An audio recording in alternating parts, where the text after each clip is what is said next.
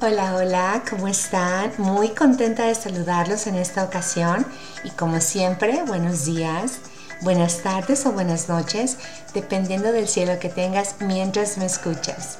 Los primeros 10 episodios de Mi Mamá Decía se enfocaron un poquito en dejarles saber quién soy yo, un poquito de historia de Ruth Filippini y un poquito en el proceso de cerrar ciclos.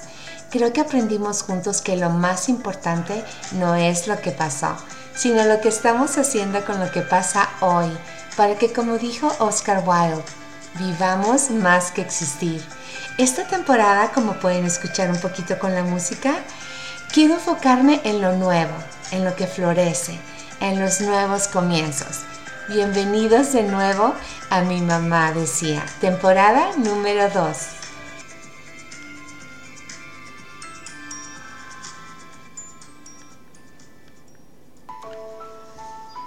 Cuando era niña me gustaba ir a dormir a la casa de mi tía abuela y ella me contaba cuentos. Siendo yo una niña, no entendía cómo era que se quedaba dormida o me contaba versiones diferentes del cuento varias veces. Y yo le decía, no, tía Guille, así no va. Y ella me decía, a ver, Griseldita, cuéntamelo tú. Yo pensaba que daba cátedra de cuentos infantiles y creo que ella estaba de acuerdo en que los diera porque ella solo quería cerrar los ojos y descansar. Así que las dos ganábamos. Griseldita. Ella me llamaba por mi segundo nombre. Griseldita creció y aprendió que no siempre puede ella contar el cuento. En alguna ocasión estaba yo llorando y estaba muy triste y mi mamá me dijo, hija, a veces hay que creer lo que nos hace sentir mejor mientras tomamos fuerzas para afrontar y te darás cuenta que no es el final de la vida por más triste que te sientas ahorita. Y aquí me conté nuevos cuentos. Y el cuento empezaba así. Mi mamá decía, érase un nuevo comienzo. Tomé una foto mental de la cara de mi hijo tomando la llave de su primer departamento de la primera casa que tiene su nombre en un contrato y su primer compromiso con la vida real de un adulto. Una parte de mí siente orgullo y la otra también, solo que se asoma la aprensión y la difícil tarea de una mamá partiendo con su primer bebé que ya tiene barba y voz grave. Las paredes son blancas, como una hoja de papel listas para escribir historias. Es más simbólico porque nadie jamás ha escrito historias en ese lugar. Él es la primera persona que habitará ese departamento. Veo sus manos y recuerdo hace casi 21 años, cuando las vi por primera vez. Me preguntaba qué construirían y esa fue la primera fotografía de su primer logro. Me conmueve el momento y él se da cuenta y me regala una sonrisa que por mucho tiempo no veía en su cara. Y es una sonrisa con ternura hay amor, pero hay ternura. Viene, me abraza y me dice, ay mamá. Mi mamá decía, érase una vez un nuevo comienzo. Lo abrazo y siento los años en un segundo. Esta vez no soy la mamá que levanta al bebé llorando de una cuna para consolarlo, sino el bebé hecho hombre es el que consuela a su mamá. El comienzo de un nuevo ciclo. Hay tanta esperanza, las páginas blancas y listas para ser cubiertas de experiencias. Suspiro y pienso, juventud, divino tesoro, ¿verdad? Mientras camino a mi nuevo espacio, tengo en mi mente su cara de satisfacción y me conmueve sobremanera que partamos caminos en el mejor de los términos, donde no hay resentimientos y donde ya no soy su enemiga. Esta vez Partimos caminos con amor y con respeto, con cariño y con mucha complicidad. Creciendo con hijos varones, aprendí una dinámica diferente a crecer entre puras mujeres y su complicidad es un sentimiento maravilloso. Hablar con ellos es una experiencia tan reconfortante. Una vez leí algo que decía, la vida es tan cruel que justo cuando nos encariñamos con la infancia de nuestros hijos, nos la cambia por la adolescencia. Ayer mis hijos me llevaron a comer por el Día de la Madre. Justo por un lado de nosotros llegó una familia con tres niños pequeños y comenzó esta dinámica silenciosa entre la mamá de los niños y yo. Frecuentemente nos sonreímos cuando sus hijos lloraban o cuando ella observaba cómo mi hijo adulto me abrazaba. Se me ocurrió que las dos teníamos pensamientos parecidos. Yo veía el pasado con añoranza y ella veía el futuro con esperanza. Yo revivía recuerdos de salir con tres niños seguidos en edades y ella tal vez pensaba, las salidas mejorarán algún día. Al terminar de cenar me levanté y le sonreí y le dije, créeme que ahorita no lo puedes ver, pero estos son unos de tus mejores momentos con ellos. Y mírame a mí, 20 años más tarde, así estarás tú, en una parte deseando que solo fueran llantos de cansancio. Disfrútalos. Y me dijo, yo te veía y pensaba, wow, tres niños como yo. Y así es como dos mujeres desconocidas comparten algo tan personal de la vida. Una vive una primavera y la otra está entrando al otoño de sus días. Mi mamá decía, érase una vez un nuevo comienzo. Las paredes blancas de mi nuevo departamento hacen descansar mi vista del amarillo de los últimos años. Todo está impecable, nuevo, sin estrenar, listo para que Griseldita se cuente esta vez su propio cuento. Hay mucha esperanza. Mi pequeño balcón me da un espacio que será un parque para perros. Creo que tendré oportunidad de comprobar si es verdad que amo los perros después de escuchar ladridos toda la tarde.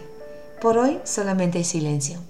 Es curioso observar cómo en general tenemos tendencia a ser tan cuidadosos con las cosas nuevas y con el tiempo perdemos el gusto porque deja de ser nuevo.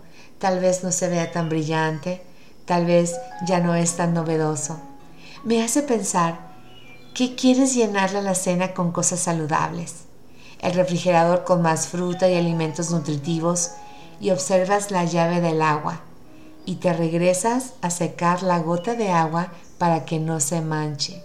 Ves tu imagen nítida en el metal y te vas con satisfacción sabiendo que la dejaste impecable, tal como la encontraste.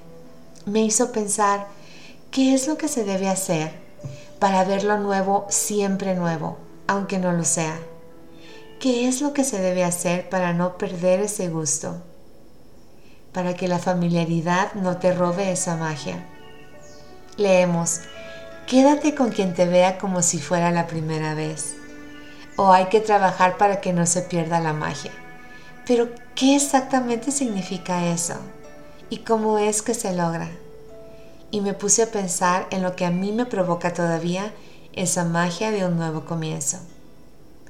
Amo mi trabajo. ¿Les había dicho eso? lo disfruto sobremanera. Ningún día es igual. Sí hay días que me siento cansada, pero cada día me levanto agradecida, no solo de que un trabajo me espera, sino de que lo que me espera es para disfrutarse. Me despierto cada día a una vida llena de responsabilidades, pero el pago es la libertad de mi tiempo y el privilegio de darme un gustito de vez en cuando me subo a mi carro y no es un carro último modelo, pero sé que lo he pagado yo sola y me da satisfacción ir a lavarlo y aspirarlo y cuidarlo. Y entiendo por primera vez por qué a los hombres les gusta tanto esmerarse en sus carros. Es un logro y los logros se cuidan porque nos cuestan trabajo. De ahí el dicho, como a ti no te costó, ¿verdad? Mi mamá decía, Érase una vez un nuevo comienzo. ¿Cómo se cuida un cariño? ¿Cómo se vive una vida? ¿Cómo se maneja una relación? ¿Cómo se logra vivir con la mentalidad de cuidar algo como si fuera nuevo? Mientras más hago memoria de las cosas que me inspiran ese sentimiento, caras familiares vienen a la mente y el corazón. Y entiendo que los cuentos, todos, todos los cuentos que hayas leído, tú, todos los cuentos que leí yo cuando éramos niños, tienen algo en común. Pienso que era lo que me hacía sentir que Ricitos de Oro probara todas las camas de los osos. pienso, ¿qué sentíamos cuando el lobo se disfrazaba de la abuelita? ¿No les pasaba que se ponían a pensar, ¿cómo no se da cuenta que es el lobo? ¿Que no le ve la cara? En cualquier cuento hay emoción, desde la ansiedad y la angustia de que el lobo muerda a Caperucita, hasta el alivio de saber que no se comió a ninguna de las dos. Hay emoción, hay sentimiento. ¿No escuchamos también que los muertos no se van mientras los recordamos? ¿Y que los lazos de amor traspasan los velos entre la tierra y el cielo? Entonces, ¿qué tan poderosos pueden ser aquí en la tierra? Quiero entender en esta reflexión que mientras veamos las cosas con emoción, cada día es un nuevo comienzo. Como ver a tus hijos reír. Ese es un sentimiento que no se hace viejo ni se desgasta en el corazón. Creo que aumenta, aumenta ese valor con el tiempo. Como ver a tu mascota reconocerte. Como sentir satisfacción en tu vida laboral. Como ver a tu mejor amiga en un mal día como que tu mamá o tu papá te digan, estamos para ti, o como que el amor de tu vida llegue a tu puerta en su carro blanco. Mi mamá decía, érase una vez un nuevo comienzo. El amor renueva, escuchamos, ¿verdad? Lo entiendo. El amor de Dios en la naturaleza renueva. El amor sana, cura y nos da la perspectiva positiva y esperanzadora de la vida. Y el mejor amor empieza por uno mismo todos hemos visto gente acompañada y triste, y gente sola y feliz. Entonces creo que eso es un ejemplo de que la felicidad empieza por ti. Todos tenemos desafíos. Yo grabando este podcast, por ejemplo, tratando de dejar algo positivo, y se podría asumir que tengo un mundo rosa, pero no es así. Mi nuevo comienzo viene acompañado de lo siguiente, ansiedad y episodios de pánico que deciden aparecer de la nada y que me han llevado a la sala de emergencias, convencida de que mi corazón va a fallarme, sabiendo que tengo una válvula que no funciona apropiadamente. Me levanto a responsabilidades económicas que son solamente mías. Tengo días duros que discuto en silencio en mi cabeza. En mis hijos ha habido problemas de depresión severa que han incluido pensamientos suicidas y requerido medicamentos y terapia enfermedades crónicas que me tienen como hoy, sentada en la silla de un hospital, escribiendo este podcast. Y no me quejo, porque aquí también hay madres luchando con sus hijos con cáncer. Madres que no se quejan, porque también hay otras que han perdido hijos. Y en esta cajita de historias, mientras observo a cada una de las mamás, de repente mi pensamiento es interrumpido por esta música de cuna, por esta música de guardería y entonces entiendo, hay un angelito llegando a esta tierra. Cada vez que nace un nuevo bebé, se escucha esta música de cuna por todo el hospital. Y es inevitable suspirar y decir, ah, acaba de nacer un bebé. Y aquí se abre un poco la nostalgia. Estamos unos luchando por la salud y por la vida. Y por otro lado, en un cuarto de ese hospital, hay alguien regocijándose con la llegada de un nuevo bebé. Pero no puedo negar que pese a todo, siento mucho agradecimiento del lugar donde estoy parada, emocional y mentalmente. Así que mi nuevo comienzo tiene esperanza pese a la enfermedad, alegría pese a estos momentos de incertidumbre, primaveras y como hoy, lluvia y viento frío para que no falte, pero sobre todo tiene amor. Mis historias esta vez entiendo, están en mi control. Tal vez no la circunstancia, pero sí lo que hago con ella y la forma en que me cuento mi cuento cada día. Escojo contarme ánimo, tranquilidad y también incluyo un poquito de frustración y de desánimo, porque sería injusto tanta perfección, ¿verdad? Mi mamá decía, érase una vez un nuevo comienzo. Creo que esa es la clave comenzar cada día con esa frase y pensar, ¿qué cuento me quiero contar hoy?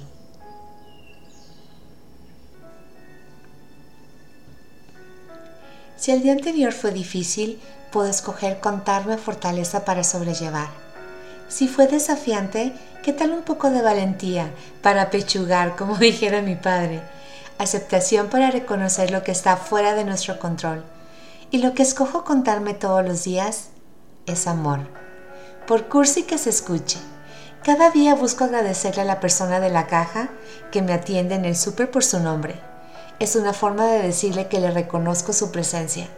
Durante esta pandemia que tuve que empezar a usar el servicio de drive-thru en el banco, empecé a dejar notas de agradecimiento al cajero por su trabajo, por hacer mi día más fácil, por hacer mi día mejor y recordándoles que su trabajo es importante.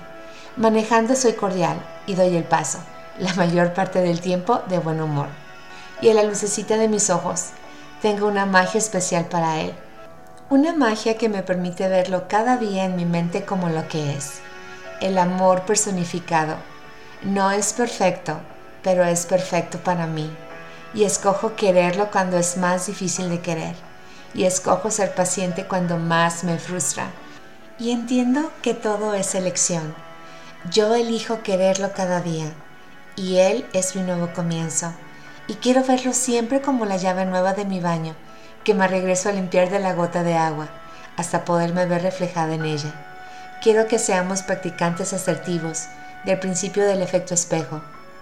¿Han escuchado de él? Deepak Chopra fue el que bautizó el efecto de esta manera, el efecto espejo en las relaciones. Nos dice que no vemos a los demás y al mundo en general como son, sino que los vemos según como somos. Uno habla de uno y uno no puede hablar de nada que no sea uno mismo. Todo es autorreflejo. Elijo hacer de mi nuevo comienzo mi mejor historia y de la lucecita de mis ojos mi mejor espejo. Mi mamá decía, érase una vez un nuevo comienzo. Me llena de emoción el mío. Hay cosas comenzando. Por lo pronto hay dos personitas en espera de conocer y hacer más espacio en mi corazón para ellos. Historias que aún no han comenzado y muchas cosas por vivir con amor en mi corazón, porque este cuento es mío y así decido escribirlo. Cuéntame cómo va el tuyo.